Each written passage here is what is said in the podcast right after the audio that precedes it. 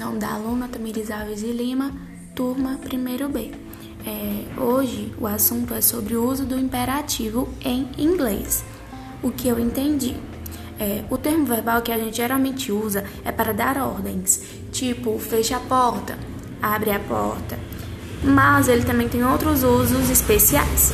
Para compreender o imperativo, precisamos aprender como formar o verbo no infinitivo, tanto na linguagem portuguesa como na linguagem inglesa.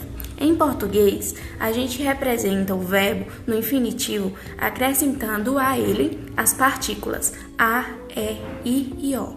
Exemplo: cantar, correr, partir, supor e etc. Já na inglesa, não existe terminação que coloque no verbo, mas a gente pode usar a partícula to antes do verbo. Então, eu quero dizer que no verbo está na forma infinitiva. Exemplo: to play, jogar, to go, ir. Sei nem se é de desse jeito. E o imperativo existe duas formas: a positiva e a negativa.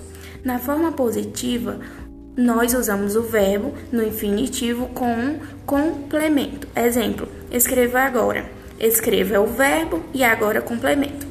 No negativo, usaremos a partícula don't mais o verbo no infinitivo. Então, começaremos pela partícula don't e não pelo verbo no infinitivo. Certo? E é isso.